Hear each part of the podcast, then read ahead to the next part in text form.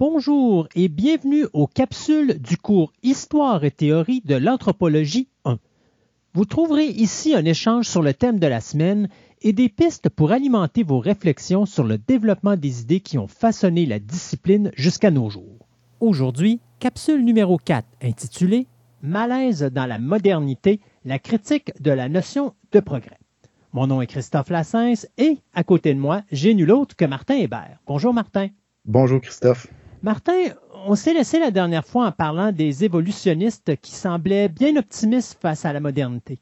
Oui, ben, on a discuté de, la fameuse révolution darwinienne euh, qui, a véritablement, euh, comme on, avait dit la dernière fois, euh, cassé un modèle de, de science qu'on appelle la science romantique à, l'époque. Donc, le, darwinisme a mis de l'avant un modèle de science vraiment euh, basé sur à la fois la collecte de données, mais aussi la construction de grandes théories qui expliqueraient la transformation des sociétés.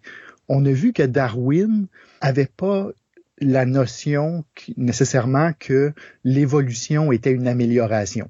Pour lui, l'évolution, euh, c'était juste un mécanisme d'adaptation puis une société du présent euh, ou, en fait un organisme du présent, un, organisme biologique, n'était pas nécessairement supérieur à un organisme du passé. Euh, l'humain n'est pas supérieur au dinosaure, même si le dinosaure a disparu. C'était c'est juste deux organismes dans deux contextes donnés.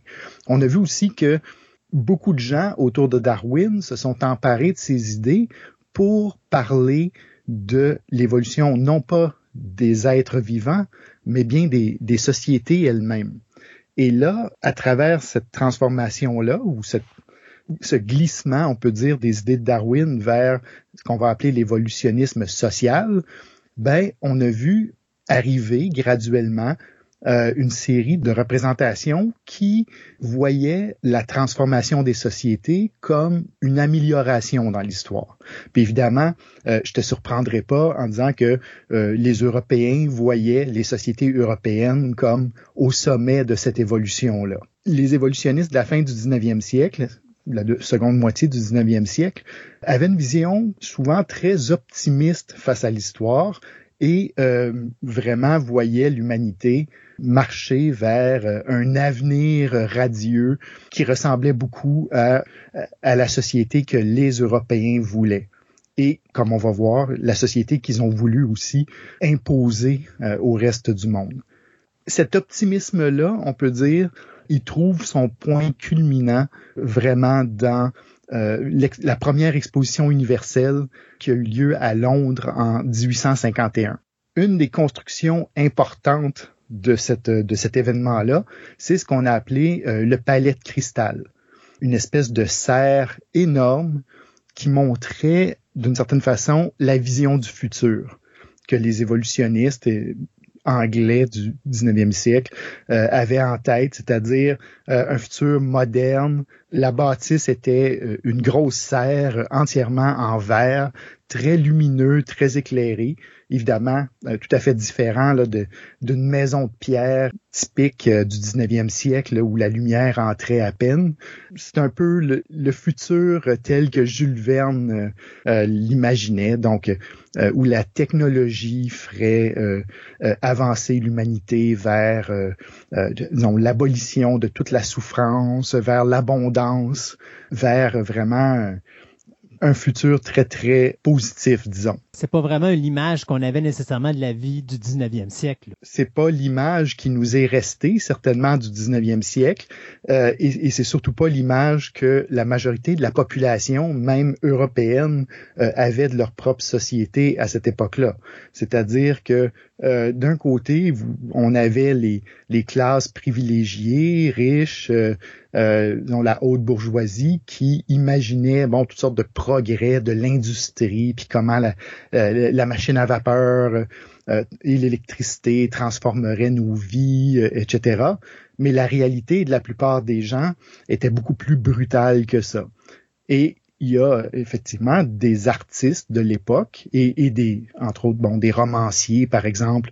On, pense à, à Dickens ou Émile Zola, ou, qui ont montré d'une certaine façon les dessous de cette modernité-là, en disant, ben, pendant que les, riches s'imaginent vivre dans des palais de cristal et s'imaginent éliminer toute la souffrance euh, du monde, ben nous, les pauvres, les paysans, les ouvriers, et là on, parle juste de l'Europe pour l'instant. On, on va parler tout à l'heure de ce qui se passait dans le reste du monde, là, mais même en Europe, euh, la situation de la plupart des gens était quand même assez misérable. Travailler dans des mines de charbon, travailler dans les usines du 19e siècle, c'était loin d'être une partie de plaisir. on voyait bon le travail des enfants, le, même euh, euh, au Québec par exemple, là, à la fin du 19e siècle, il y a eu une enquête publique sur les conditions de vie des, des, des travailleurs dans les usines, y compris de Québec.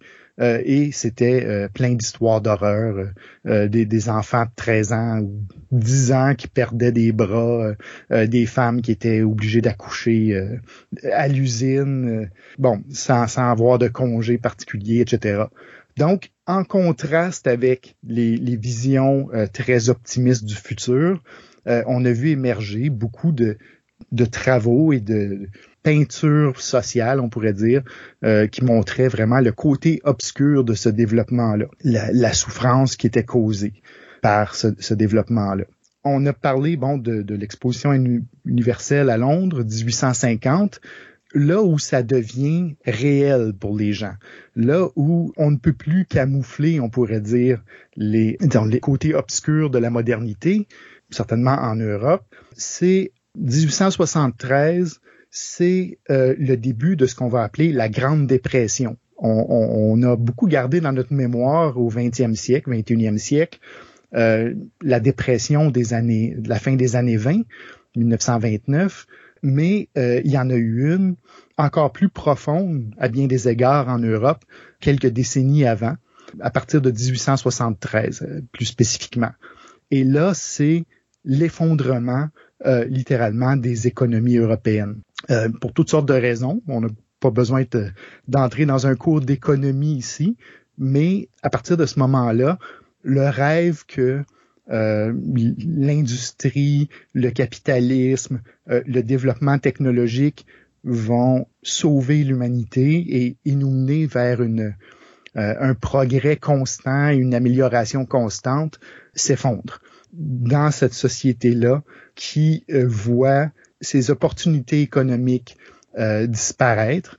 Et dans le monde francophone, euh, en France en particulier, cette dépression économique, elle est associée avec une grosse défaite euh, militaire à, Sedan en 1871 qui va venir briser complètement là l'image que la France avait d'elle-même comme une sorte de, de, grande puissance européenne. tout d'un coup, la France est envahie euh, et euh, ça va créer une génération, euh, en fait, qu'on va appeler là vraiment la génération de la décadence, de gens qui ont l'impression que leur société est pas en train de s'améliorer, mais en fait, leur société se dégrade constamment. Je sais pas pourquoi, mais j'ai comme j'ai comme l'impression que tu vas me dire que c'était pas juste en Europe que ça arrivait, ça, que ça va déborder au-delà de leurs frontières. Oui, ben, si on se rapporte à la première capsule euh, qu'on a enregistrée, euh, j'ai pratiquement commencé le cours en disant que la raison pour laquelle on s'intéresse aux dynamiques européennes pour ensuite élargir, c'est que à partir bon euh, du 15e siècle, 16e siècle, l'Europe étend ses tentacules sur l'ensemble de la planète. Donc, il y a un système colonial qui se met en place. Euh, on a parlé, bon, de ce qui s'est passé dans les Amériques, les côtes de l'Afrique, en Asie. Donc, rendu au 19e siècle, ça fait 200 ans, 300 ans que l'Europe s'installe partout. Elle, a des, assises. Évidemment, quand le centre euh, s'effrite ou s'effondre littéralement là, en, en 1870, ben euh, ça va avoir des, des ondes de choc euh, partout dans les colonies anciennes et surtout ça va mener à la, la, production, la création de nouvelles colonies. Donc à partir de 1873, l'Europe, euh, bon la France en particulier, l'Angleterre, qui vont être vraiment les, les deux puissances coloniales de cette époque-là, et l'Allemagne aussi, que je dois ajouter, ben, va chercher une solution à ces problèmes en étendant ses, euh, tentacules sur le reste de la planète. Euh, donc, la solution qu'on voit, c'est de développer encore plus les colonies. Donc, c'est le début de ce qu'on va appeler justement euh, la vague du néocolonialisme euh, de la fin du 19e siècle. Le Canada, pour revenir en Amérique, euh, et, et, en fait l'ensemble des Amériques appartient à ce qu'on appelle cette première vague euh, du colonialisme britannique. Donc l'Inde, le Canada, les États-Unis euh, sont disons, les, les, premières colonies qui ont été euh, euh, implantées par la Grande-Bretagne. Des colonies rendues à la fin du 19e siècle qui avaient en grande partie pris leur distance par rapport à la Grande-Bretagne. L'Inde était encore une possession britannique, mais les États-Unis avaient fait leur indépendance et le Canada, ben, 1873, euh, était déjà un pays, euh, disons, de plus en plus autonome. Donc, ce que ça prenait, d'une certaine façon, c'était de créer de nouvelles colonies. Et là, c'est vraiment une vague d'expansion rapide, comme l'humanité en a jamais vu, où les puissances européennes entrent en compétition féroce les unes euh, avec les autres pour s'approprier du territoire. Si vous avez déjà joué au jeu de risque, ça avait l'air à peu près de ça tout est permis, la planète est votre terrain de jeu essentiellement, et on enlève tous les freins et on se bat en Afrique en particulier, euh, en Asie du Sud, dans le Pacifique. Même si les Amériques ont fait leur indépendance, euh, il y a encore des luttes d'influence. Donc là, c'est vraiment une lutte mondiale pour s'approprier des ressources. On va voir justement les colonies françaises en Afrique euh, vraiment se, se, développer très rapidement. Ici, on, on parle vraiment de 1873 à 1885, là, donc une décennie, mais une décennie, là, vraiment imaginer le, la guerre totale essentiellement là, euh, entre ces puissances européennes-là.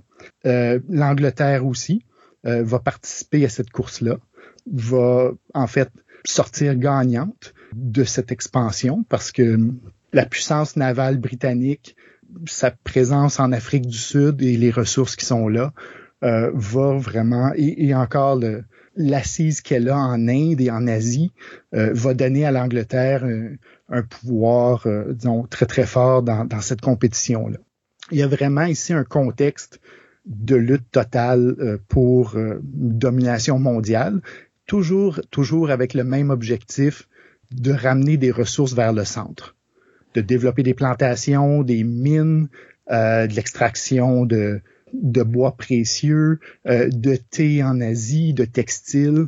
Euh, donc, toutes ces veines-là vont vraiment tenter d'alimenter et de ressusciter d'une certaine façon les économies européennes qui se sont effondrées dans les décennies qui viennent de, passer. Ben, c'est ça que j'allais te poser comme question, c'est à, travers une, économie qui, sombre dans la déchéance, où est-ce que le pays a de plus en plus de misère, un, comment est-ce qu'on réussit à convaincre les gens à faire de, de, de, de des voyages comme ça, alors que il me semble que la, dans le pays, la, rage devrait gronder, la révolte devrait gronder, étant donné que de plus en plus on a de la misère probablement à manger vu que l'économie s'écrase. Puis deuxièmement, euh, l'anthropologie là-dedans, euh, qu'est-ce qui y arrive? Parce que est-ce qu'on continue à avoir une évolution au niveau de cette discipline-là? Oui. Euh, excellente question. Encore là, pourquoi est-ce qu'il n'y a pas eu de soulèvement massif en Europe? En fait, il y avait énormément de, de mécontentement en Europe. C'est la période, par exemple, où les orientations socialistes à la limite communistes, sont extrêmement fortes. Euh, plusieurs pays sont au bord de la révolution sociale.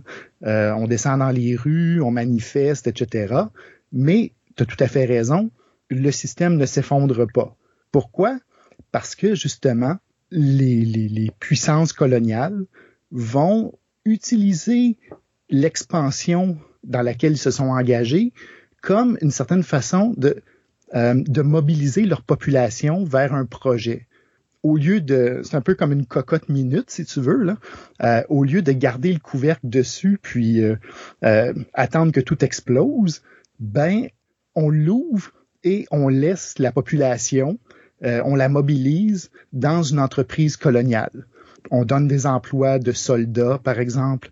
on va donner des, terres à des colons qui vont se déplacer vers l'Afrique, en particulier, en Océanie un peu moins on crée des opportunités à l'étranger avec justement l'espoir que euh, les gens ne resteront pas dans le pays pour se révolter, mais euh, vont en fait immigrer, vont aller s'installer euh, sur ces terres colonisées-là.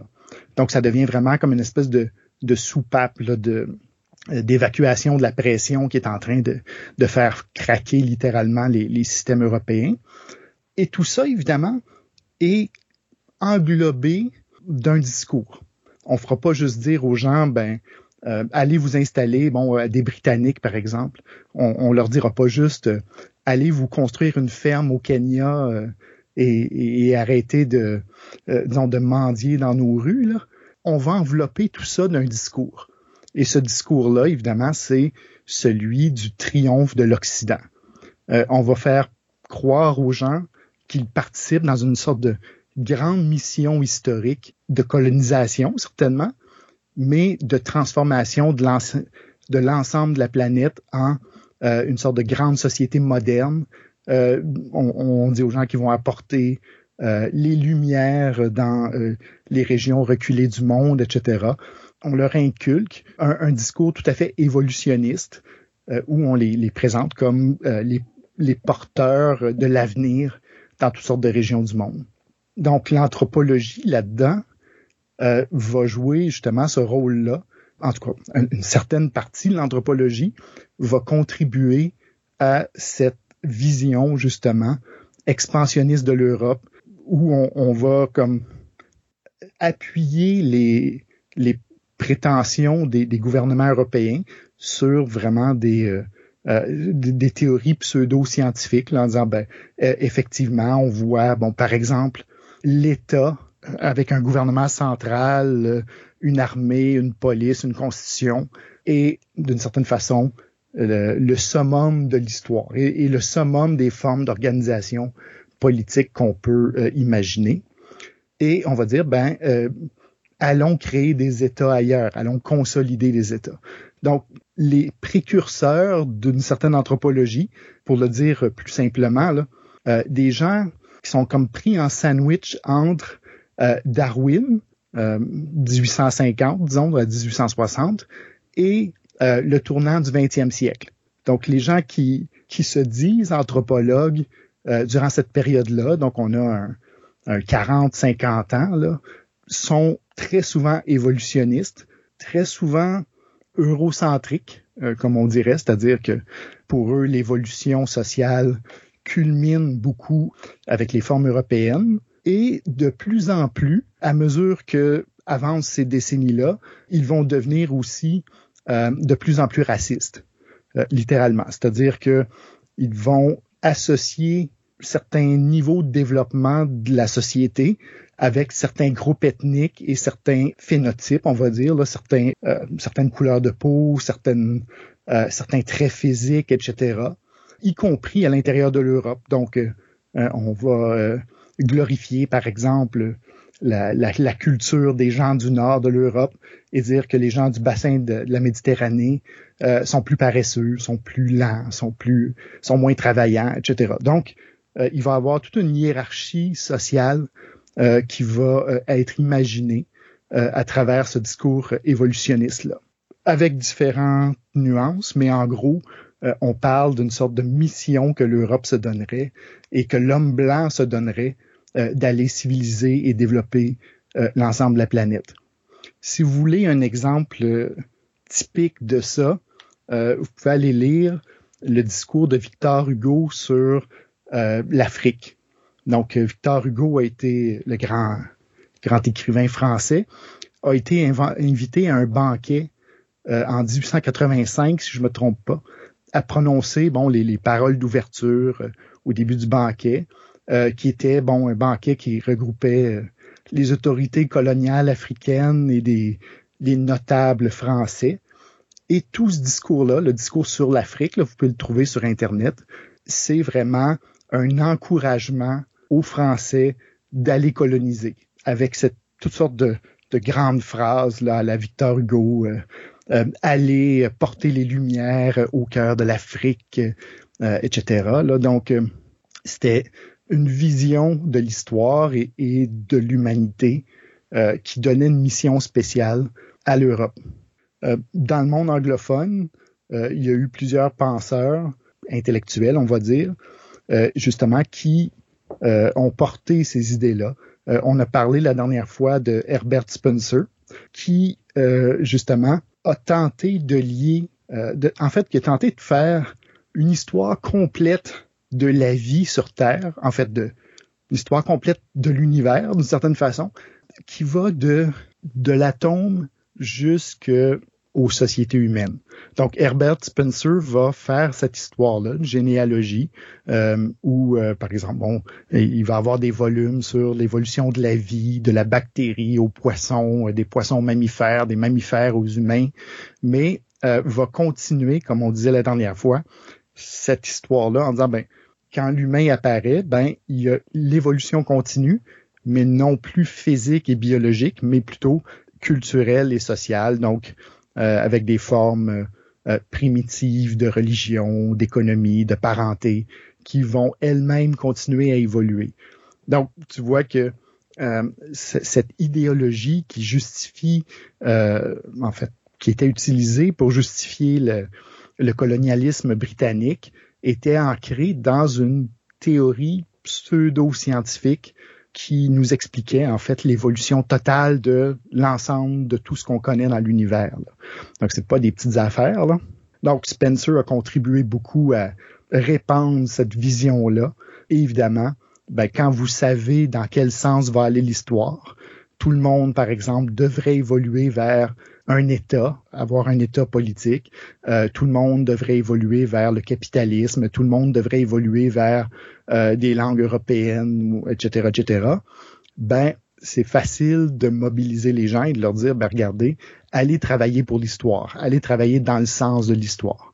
Donc Spencer, c'est pas pour rien qu'il est devenu tout de suite, tout de suite dans la foulée de Darwin là un porteur de cette vision-là et une figure centrale de, des sciences sociales euh, en, en Grande-Bretagne dans la deuxième moitié du 19e siècle. Du côté biologique, euh, on a eu des, des auteurs, on va dire, qui ont poussé la logique encore plus loin, comme je le disais, et qui, en fait, l'ont poussé jusque dans l'idée de euh, d'évolutionnisme biologique euh, humain qui continuait encore aujourd'hui. Donc, c'est le mouvement euh, qu'on va appeler de l'eugénisme. Ça, c'est un mouvement qui a laissé des traces et des séquelles complètement euh, immondes, on pourrait dire, dans l'histoire de, plusieurs sociétés du monde.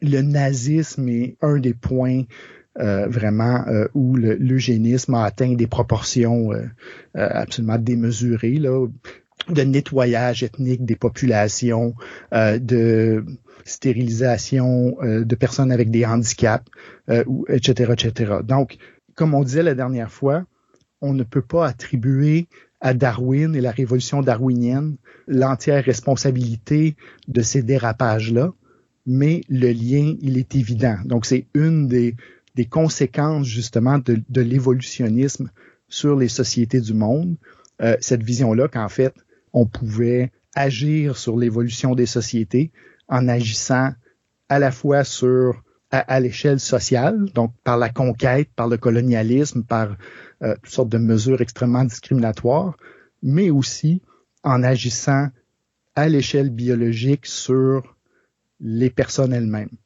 Donc, des choses qui sont pas passées, disons, euh, à, à l'histoire généraliste, là, dans bien des cas, illustrent que l'eugénisme était présent dans plusieurs sociétés occidentales au tournant du, du 20e siècle. Euh, L'Angleterre avait, par exemple, son concours euh, de la meilleure famille anglaise. Donc, le meilleur stock génétique, un peu comme des concours de vaches qu'on voit aujourd'hui. Euh, donc, la famille, les plus beaux, les plus athlétiques, les plus parfaits, les plus euh, et on, on, leur accordait des prix, disons. Donc on voit ici des dérapages qui, qui, ont mené à des à des catastrophes sociales sans nom là, au 20e siècle et jusqu'à aujourd'hui. Cet évolutionnisme-là, on, on, le voit, donc a servi d'idéologie à toutes sortes d'entreprises de colonisation, de discrimination, euh, d'exclusion de plusieurs groupes euh, de la société humaine. On voit, par exemple, euh, une augmentation marquée en Europe de l'antisémitisme à partir de 1880. Donc encore là, je sais pas si tu vois, mais les dates concordent tout le temps un peu, c'est-à-dire on a la crise économique de 1873 avec toutes sortes de conséquences violentes comme l'augmentation du colonialisme, l'augmentation de l'antisémitisme, euh, la, déstabilisation sociale, etc. Donc, on voit dans cette foulée-là, euh, en Europe, euh, l'antisémitisme vraiment commencé à avoir une nouvelle flambée, on pourrait dire, à partir de, des dernières décennies du 19e siècle. Mais c'est quoi la raison première pour ce mouvement-là? C'est-tu pour justement essayer de, de détourner le problème ou c'est une facilité de société?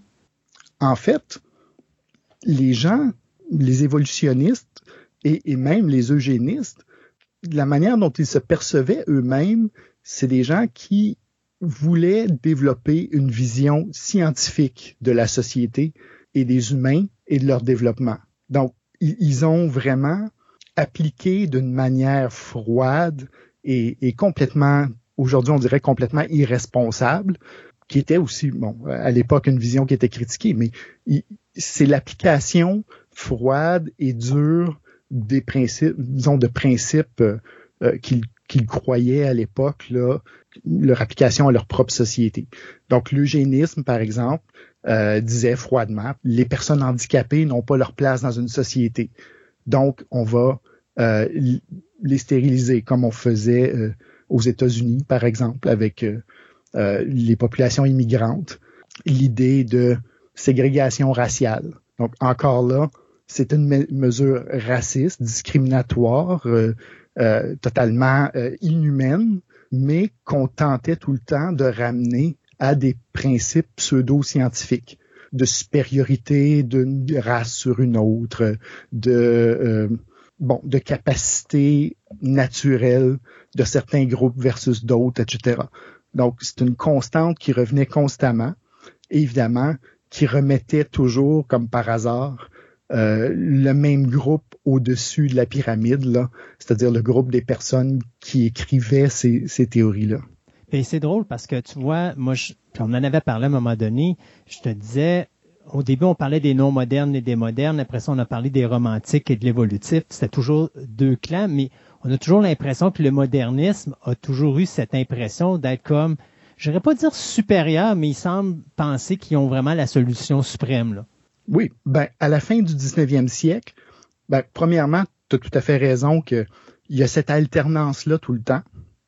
Euh, c'est-à-dire que un vient critiquer l'autre. C'est-à-dire il y a une montée de vision romantique et relativiste euh, qui va être vue comme non scientifique. Après ça, on va avoir des modernes qui vont dire, ben, établissons des bases universelles, des théories générales de l'humanité et appliquons-les.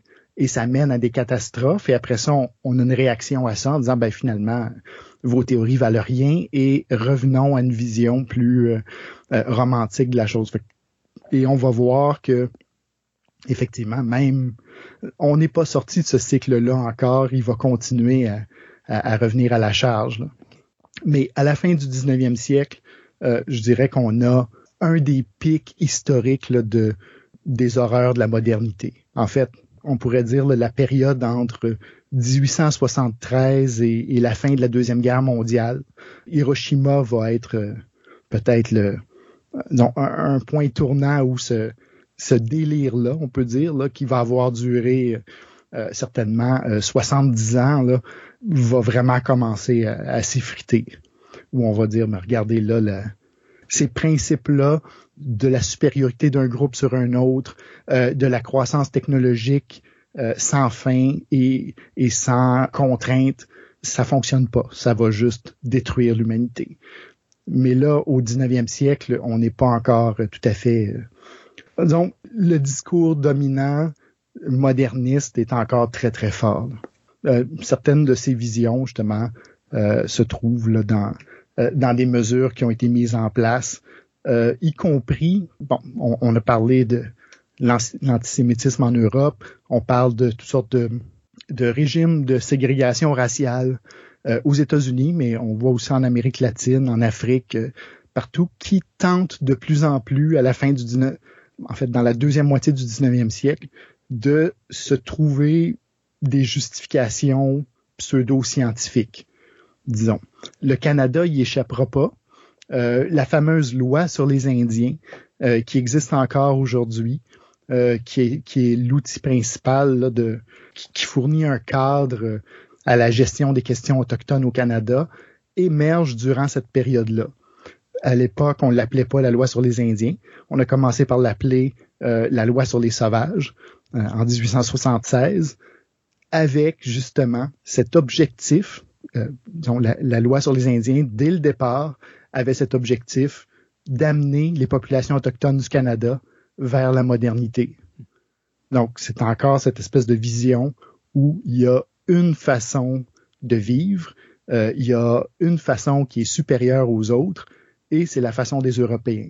Et ça va mener à la mise en place de toutes sortes d'institutions et, et, de pratiques qui sont extrêmement condamnées aujourd'hui et qui ont laissé des, cicatrices euh, dans les populations autochtones du Canada jusqu'à nos jours, euh, notamment les, les, fameux pensionnats indiens, comme on disait à l'époque, qui étaient des écoles d'assimilation, qui avaient pour mandat d'enlever aux jeunes autochtones euh, toutes les traces de leur culture. Donc, on leur interdisait leur religion, on les coupait de leur famille, on leur interdisait de porter les vêtements de, leur nation, euh, on leur coupait les cheveux euh, aux jeunes garçons qui avaient les cheveux longs, euh, et on tentait, bon, de, les habiller, de les européaniser, etc. Donc, les pensionnats autochtones montrent un des visages de cette grande tendance mondiale euh, de la fin du 19e siècle à mettre en place toutes sortes de régimes discriminatoires, des régimes qui visent l'assimilation euh, de groupes non européens à, euh, aux valeurs, aux manières de vivre euh, des Européens et à l'intérieur de l'Europe elle-même ben, des, mécanismes de ségrégation, d'exclusion euh, de toutes les personnes qui ne correspondaient pas euh, aux idéaux euh, de ces fameux évolutionnistes sociales et eugénistes qui, plaçaient toujours un certain modèle européen comme modèle de référence, si vous voulez. Tu vois, tu me parles de ça, puis c'est drôle parce que j'ai vraiment comme l'impression, je pense à un groupe d'animaux, mettons comme un groupe de chiens ou de loups, qui vont immigrer d'un secteur à un autre, mais ils ont une partie, mettons, de, de, leur regroupement qui est faible, ils vont les laisser, puis ils vont, ils vont comme mourir par eux-mêmes, ils vont pas nécessairement les protéger parce que les autres vont continuer à avancer. Fait que je regarde ça puis je me dis, au début, on a commencé avec cette belle image utopique du 19e siècle où c'est quasiment du Jules Verne, et puis là, on a l'air de sombrer dans, un véritable cauchemar où est-ce que il y a, y a de l'oppression, puis c'est vraiment pas beau, là. Absolument. Et euh, ce qu'il faut voir, c'est que euh, justement, ces approches-là se voyaient comme scientifiques à l'époque et repose exactement sur le principe tout à fait brutal que tu viens de euh, d'évoquer, c'est-à-dire que euh, les eugénistes et les évolutionnistes sociaux faisaient le parallèle, par exemple, avec l'amélioration des espèces animales par l'intervention humaine, par exemple, en disant, ben regardez, à travers son histoire, l'humanité a fait des sélections parmi les chevaux, par exemple, pour partir d'un petit cheval d'à peu près trois pieds de haut euh, qui courait sur les, dans les prairies, pour en venir à des chevaux de course ultra performants ou, ultra forts pour faire du travail. On améliore les espèces de plantes, on améliore euh, les espèces animales, etc. Donc, pourquoi est-ce qu'on pourrait pas faire ça pour l'humanité? Donc, les eugénistes avaient vraiment cette conviction-là. Euh, encore là, comme je disais, ancré euh, dans une large mesure dans les mécanismes qui avaient été mis de l'avant par Darwin, mais complètement déconnecté de tout compas moral, de tout respect pour l'humanité et sa diversité. Ce, qui m'amuse là-dedans, c'est on parle des non modernes ou des romantismes au début qui disaient euh, l'homme a commencé avec la perfection, puis euh, il a régressé à un certain niveau. Du côté des modernistes ou encore des évolutifs, c'est le contraire. On disait, bon, ben, en réalité, l'homme n'a pas commencé dans le temps d'Adam et Ève, il a commencé comme le, un ancêtre comme le singe et l'animal, et il a évolué à ce qui Pourtant, on voit que les évolutifs ont de l'air présentement s'en aller vers une véritable décadence. Oui. Que ben, je quasiment régressive. Effectivement. Et, ça, on va voir euh, que beaucoup de personnes euh, en, sont venues à, à, voir les choses de cette façon-là mais les modernistes de l'époque, et, soit dit en passant, comme euh, les modernistes d'aujourd'hui, ils sont pas disparus de notre panorama dans, bien des cas, croyaient en la possibilité, par exemple, d'améliorer l'humanité par des interventions technologiques. Aux États-Unis, juste encore là, je mentionnais la, stérilisation de certains immigrants qui obtenaient pas une note suffisante dans les tests d'intelligence que le gouvernement américain leur faisait passer ça a été démontré euh, très abondamment euh, dans les décennies qui ont suivi que ces tests d'intelligence-là étaient euh, complètement biaisés puis ne mesuraient rien de significatif. Mais à l'époque, le gouvernement américain disait ben on veut une population intelligente, donc on va permettre aux gens qui passent le test de se reproduire et aux personnes qui ne le passent pas de ne pas se reproduire. on va les, les stériliser et on va les empêcher de se reproduire. Même chose en Grande-Bretagne. Et même chose, par exemple, en France. Donc, ces pays-là, euh, à la fin du 19e siècle et au début du 20e, avaient des pratiques eugénistes tout à fait acceptées par les gouvernements et les, euh, les institutions médicales, par exemple. Évidemment, aujourd'hui, on voit ça évidemment comme des euh, pratiques totalement immorales. Et même à l'époque, on va voir que beaucoup de gens contestaient ce, cette vision-là très exclusive de l'humanité. Aujourd'hui, on va parler en termes de manipulation génétique, de dopage génétique chez certains athlètes. Bon, les mécanismes et les technologies sont beaucoup plus subtils, mais on voit encore et encore des, on peut dire, des traces de cette façon de voir-là. Bon. Donc, il y avait des tendances eugénistes dans la plupart des pays occidentaux euh, à la fin du 19e siècle, et ces tendances-là euh, se sont maintenues au 20e pour culminer dans l'horreur nazie euh, de la Deuxième Guerre mondiale. Donc après ça, évidemment, on a développé un discours critique et plusieurs pays qui avaient eu des politiques eugénistes ont commencé à, reculer par rapport à, ces actions-là, dans une certaine mesure, mais euh, ça reste un trait important de cette pensée moderniste qui veut intervenir constamment sur l'être humain pour le transformer et euh, soi-disant l'améliorer, disons. Avec la conséquence, justement, comme tu as noté, euh, de nous amener vers, dans certains cas, vers un cauchemar euh, sans nom. On vient de parler d'un cauchemar, évidemment. la modernité qui montre vraiment son visage le, plus laid à la fin du 19e siècle et au début du, du 20e un des points vraiment euh, culminants aussi qui va briser ce mythe du progrès et de l'amélioration constante va être la Première Guerre mondiale. Donc là, on a insisté beaucoup sur l'aspect biologique, eugéniste, mais l'évolutionnisme social avait aussi comme idée que l'expansion européenne sur l'ensemble de la planète amènerait la paix aussi à l'ensemble de la planète. Une sorte de paix européenne euh, basée sur l'état de droit, la prédominance de, de l'État européen, des constitutions européennes, etc. Et euh, bon, c'était vraiment une vision répandue au tournant du 20e siècle que euh, le commerce, l'État amènerait une sorte de, fin à la guerre des humains contre les humains. Évidemment, la Première Guerre mondiale va briser ce, cette illusion-là. Euh, tout d'un coup, les nations qui se disaient les plus civilisées et les plus euh, les plus avancées de la planète euh, se lancent dans une guerre euh, complètement barbare qui fait des morts à une échelle qui avait jamais été vue dans l'histoire humaine, euh, des dizaines de milliers de morts euh, par jour là, dans, sur certains euh, champs de bataille. Donc, on est devant une horreur, encore là, qui est entièrement provoquée par la logique de la modernité.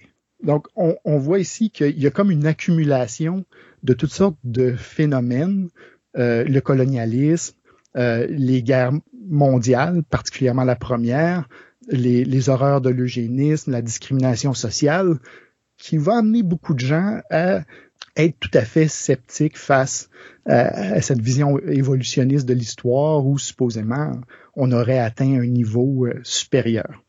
Sans trop te surprendre, je te dirais que la réponse à cette modernité-là particulière va être ce qu'on va appeler le néo-romantisme, la renaissance du romantisme à la fin du 19e siècle. On va voir un ensemble de mouvements à travers la planète de gens qui vont commencer à glorifier non plus la modernité et les valeurs de certaines élites européennes, technologie, capitalisme, industrie, etc., mais plutôt qui vont commencer à rêver comme le faisaient les romantiques dont on a parlé euh, il n'y a pas si longtemps, ils vont se mettre à rêver d'un retour en arrière, d'un retour vers des valeurs ou, des sociétés plus traditionnelles, vers euh, des sociétés non occidentales. Une figure qui est totalement présente dans, notre culture populaire, qui est un représentant de ce néo-romantisme-là en Angleterre, euh, est certainement Tolkien. Les thèmes sont évidents une critique abominable euh, de la guerre, de l'industrie, de la mécanisation et comment tout ça déshumanise, on pourrait dire, le monde. Et à cette vision, disons, de la modernité destructrice, on va opposer une vision du, de la campagne, du passé, des sociétés traditionnelles, qui, elles, semblent beaucoup plus en harmonie euh, est beaucoup plus euh, humaine. Donc, on commence vraiment à chercher des modèles alternatifs à ce grand récit euh, de la modernité qui nous est proposé. À la fois en Europe, bon, j'ai parlé du néo-romantisme avec Tolkien et, et, les gens qui l'ont influencé, William Morris en particulier, là, qui, est, qui est vraiment un fondateur de ce, de ce mouvement-là. Et à travers le monde, euh, le monde colonial, où euh, tout d'un coup, euh, on va tenter de d'opposer des modèles à celui que l'État colonial tente de nous imposer. donc, contre l'assimilation, on va imposer ou, tenter de, glorifier et de mettre de l'avant plutôt la, la diversité, les, pratiques traditionnelles, les, modes d'organisation euh, plus typiques de certaines régions du monde. En Afrique du Sud, par exemple, à la fin du 19e siècle, on a le, euh, le soulèvement des Zoulous. Euh, les Zoulous vont délibérément, par exemple, réinventer leur structure sociale autour de l'organisation clanique, mettre de l'avant des, symboles typiques qui les différencient des, Britanniques, euh, etc. Donc, un peu partout à travers le monde, euh, on commence à, à, voir que la réponse à cette modernité coloniale, technologique, euh, occidentale, va être une différence qui, elle, affiche des caractéristiques comme justement le, le, particularisme culturel, l'adhésion à la communauté, la différence, la tradition, etc. Aussi, ce néo-romantisme-là de la fin du 19e siècle va avoir des facettes qui sont euh, assez particulières. Par exemple, on va commencer à voir apparaître dans la culture populaire euh, européenne une glorification des mondes criminels. Euh, en France, par exemple, à la fin du 19e siècle, au début du 20e, il y avait à peu près l'équivalent de ce qu'on appellerait aujourd'hui des gangs de rue. Euh, qu'on appelait les Apaches, là, des jeunes délinquants qui, euh, qui commettaient des, des vols à main armée avec un couteau, euh, des petits criminels, on pourrait dire, de droit commun, qui, qui, braquaient des gens sur la rue, etc. Des groupes qui sont vus comme dysfonctionnels d'une certaine façon euh, dans la société euh, vont commencer à être vus un peu comme des, héros contre l'ordre bourgeois. Donc, des héros dans la lutte contre l'État, des, gens qui vont contester cette modernité-là. Donc, ça va être comme l'opposition d'une certaine, ben, l'opposition directe entre l'Apache, ces gangs de rue-là, et le policier. Le policier va être vu comme représentant de tout l'État moderne et de tous ses problèmes, là, conservateur, euh, empreint de morale bourgeoise, euh, répressif, euh, donc quelqu'un qui contribue juste à, reproduire l'ordre social, et l'Apache va être vu comme vraiment le, le libérateur d'une certaine façon, celui qui montre une autre façon de vivre, plus libre, plus euh, plus axée sur l'expérience humaine, on pourrait dire. Donc, on va parler des Apaches et en particulier euh, des fêtes que ces, euh, ces gens-là organisaient. Donc, le fameux bal des Apaches, par exemple, va devenir une figure de l'imagination populaire très importante. Donc, ces grandes fêtes illégales un peu comme les raves euh, du début du 20e siècle, on pourrait dire, là. clandestin, mais en même temps excitant, exotique, euh, toujours un peu euh, suspect et, et. Donc, ça va être vraiment des, des figures qu'on va appeler de la contre-culture qui vont commencer à être glorifiées. Encore là, on est dans une certaine logique romantique Sauf que au lieu que ce soit, euh, comme au début du 19e siècle, la glorification des ancêtres lointains euh, qui mesuraient sept pieds, qui étaient bon des pratiquement des dieux, là, euh, ici on va commencer à glorifier toutes les personnes et les groupes qui sont exclus de cet ordre moderne, exclus de l'État, des groupes contre qui on discrimine, etc. Et ils vont devenir une sorte de révolutionnaires d'une certaine façon. Ils vont être vus comme l'alternative. Ils vont être vus comme un autre modèle de société qui peut nous libérer de toutes les horreurs de, euh, de la modernité. Donc, au moment où on sombre du côté du moderne, soudainement, le non-moderne revient ou le romantisme. Absolument. Donc, c'est un nouveau visage du romantisme, mais euh, c'est un, un, romantisme qui va être d'autant plus fort que les, contradictions et les horreurs de la modernité euh, vont être très, très apparentes euh, justement à la fin du 19e siècle et au début du 20e. Donc, on voit la misère, par exemple, euh, dans, dans, les quartiers ouvriers, donc la pauvreté, l'exploitation, etc. Ben, à ça, on va opposer une glorification, par exemple, du paysan autosuffisant, traditionnel, en disant ben, on était donc bien dans les campagnes et c'était donc euh, le paradis. Mais aussi, on va commencer à glorifier la culture même euh, de cet ouvrier-là, en disant ben finalement, l'ouvrier comme une sorte de résistant face à, cette modernité qui veut juste le traiter comme un, un rouage, là, disons. Euh, vous pouvez imaginer l'image, la scène là, des temps modernes, justement, de, de Charlie Chaplin, euh, où il parle, bon, Charlie Chaplin passe entre les engrenages de la machine.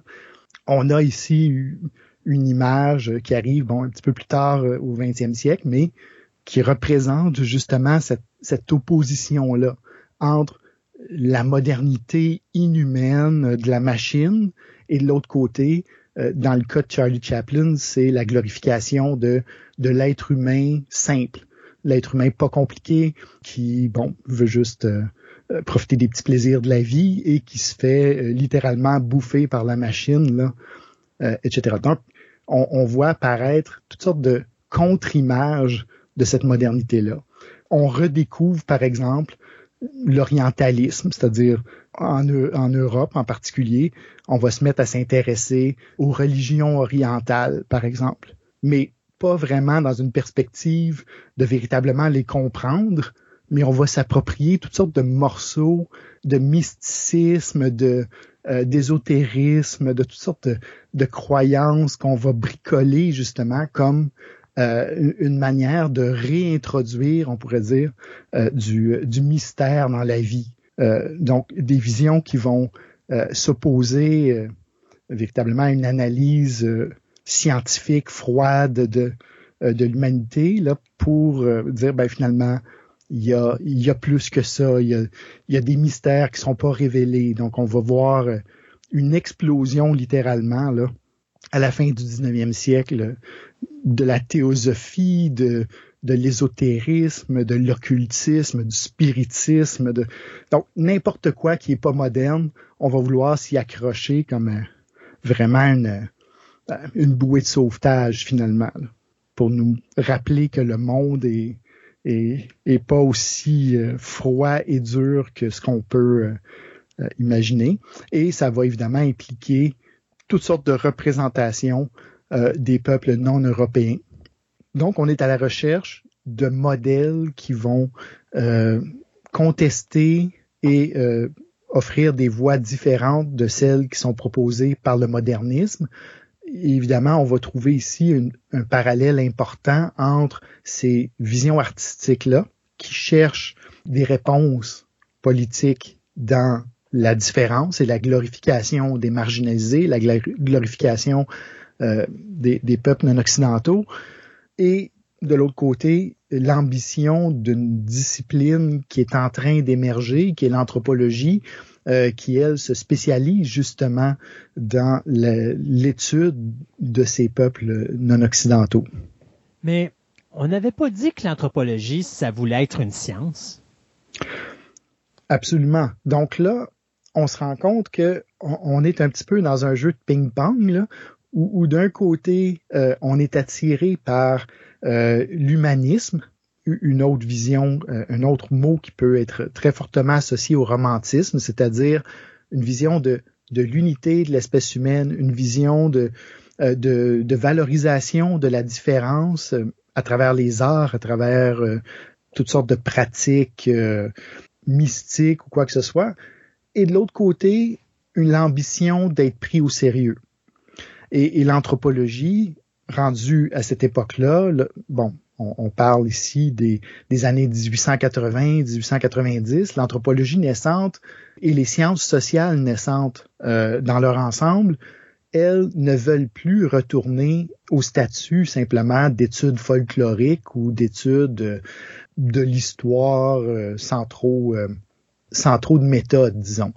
Donc, les gens qui vont participer à la naissance de l'anthropologie en tant que discipline et à la naissance des sciences sociales plus généralement vont chercher une autre voie, une manière de faire de la science, mais sans être évolutionniste, sans tomber justement dans ce piège-là dont on vient de parler, là, du racisme, on va dire du réductionnisme biologique où la race euh, à l'époque est associée à la culture, euh, etc. Donc, qui vont chercher vraiment les fondements d'une nouvelle science qui va être autre chose qu'une science influencée par le paradigme darwinien, mais en même temps qui n'est pas du folklorisme comme celui du début du 19e siècle.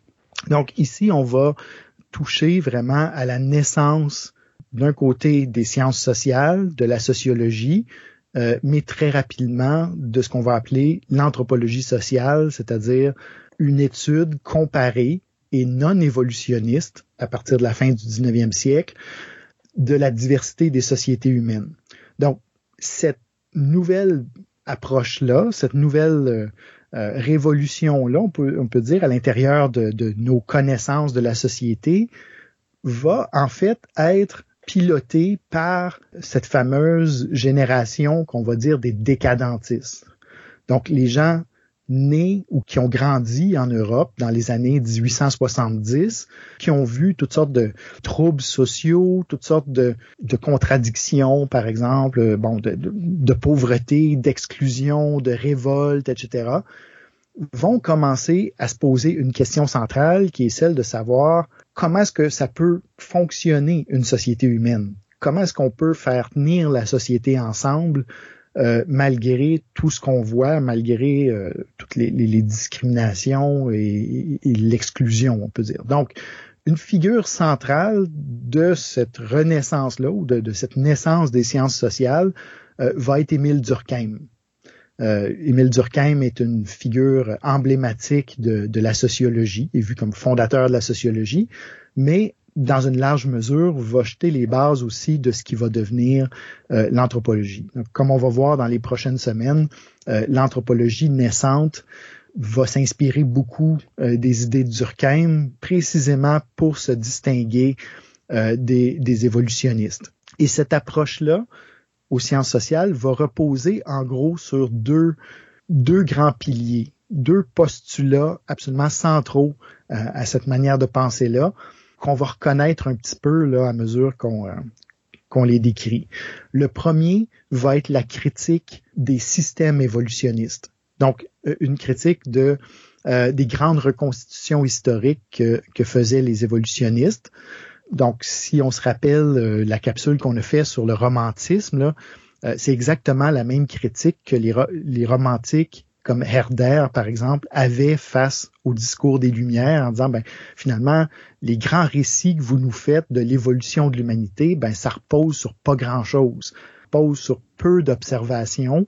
Euh, vous ne connaissez pas toutes les cultures du monde, vous ne connaissez pas toutes les sociétés du monde, euh, et, encore moins les cultures et les sociétés du passé.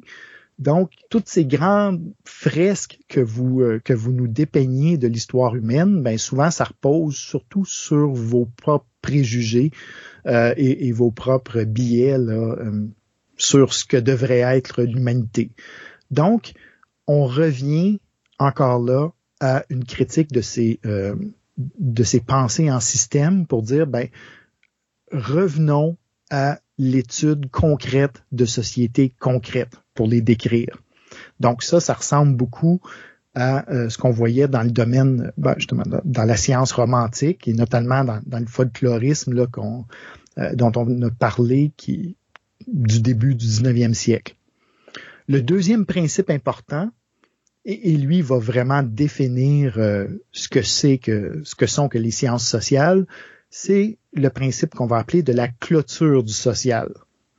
Donc, si tu te rappelles, euh, on, parlait du darwinisme social, euh, on l'associait beaucoup avec euh, la pseudo-science de, de l'eugénisme, de gens qui, en fait, de perspectives racistes, littéralement, là, qui, qui disaient ben, tel type de d'humain ne peut avoir que tel type de société, etc., etc. Donc, ici, Durkheim va, va frapper fort en disant, en fait, tous les humains peuvent avoir toutes les sociétés ou tous les types de sociétés. Il n'y a pas de lien entre notre biologie et notre organisation sociale. Ce sont deux domaines complètement séparés.